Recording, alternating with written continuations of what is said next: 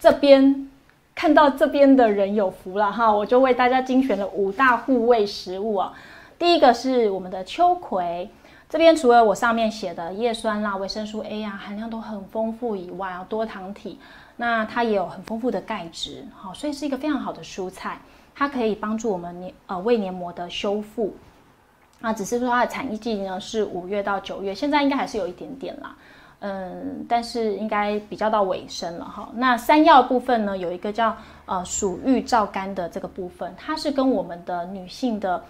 呃雌激素前驱物是相似的，那所以它会有一个类似女性荷尔蒙的一个功效，平衡我们的荷尔蒙。所以对于停经后的妇女来说呢，其实是可以吃一点来缓解我们更年期的一些不适。那当然它就可以增加我们。呃，缓解我们的更年期问题嘛，所以它对于我们的骨质密度的增加啦，或者是呃，就是预防骨质疏松是有帮助的。好，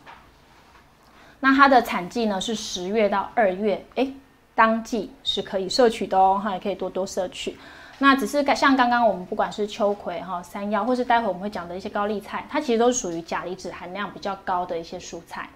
如果今天你是有需要限钾的。像钾离子的一些肾脏病患哦，我就不建议呃大量的去摄取哈。那洛梨的部分呢，有维生素 E、贝塔胡萝卜素，好，这些其实都有抗发炎的好处，可以维持我们的胃黏膜的健康。那洛梨呢，它有穷人奶油之称，所以但是它的口感很像奶油，因为它的油脂成分、脂肪成分的确呃比例比较高哈，所以它不被我们营养师不是归类在水果类，它是被归类在油脂类。好，所以我蛮推荐，就是早餐可以拿来当做奶油抹在吐司上，还蛮好吃的哦，哈，可以试试看。然后，呃，它本身的营养价值很高，以外它的单元不饱和脂肪酸也有对于我们的心血管的保护非常的有好处。那高丽菜呢，它有一个叫做天然胃药，你就知道都被叫天然胃药了，代代表它真的是哦很强大，因为它里面有一个这个俗称维生素 U。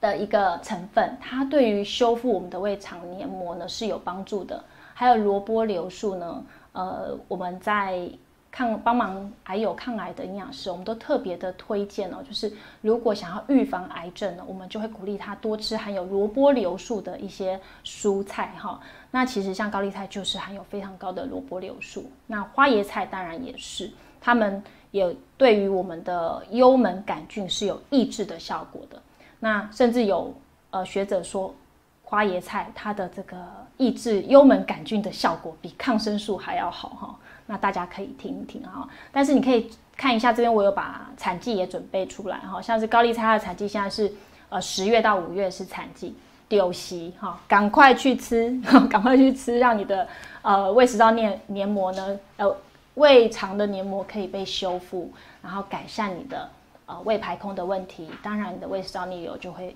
跟着去改善。OK，然后最后呢，这边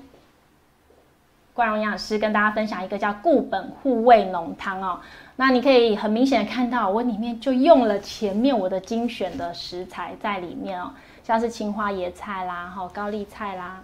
啊，这个是青花椰菜，可以看一下，好，还有像是我。高丽菜的部分没有在这边，然后呢，山药好，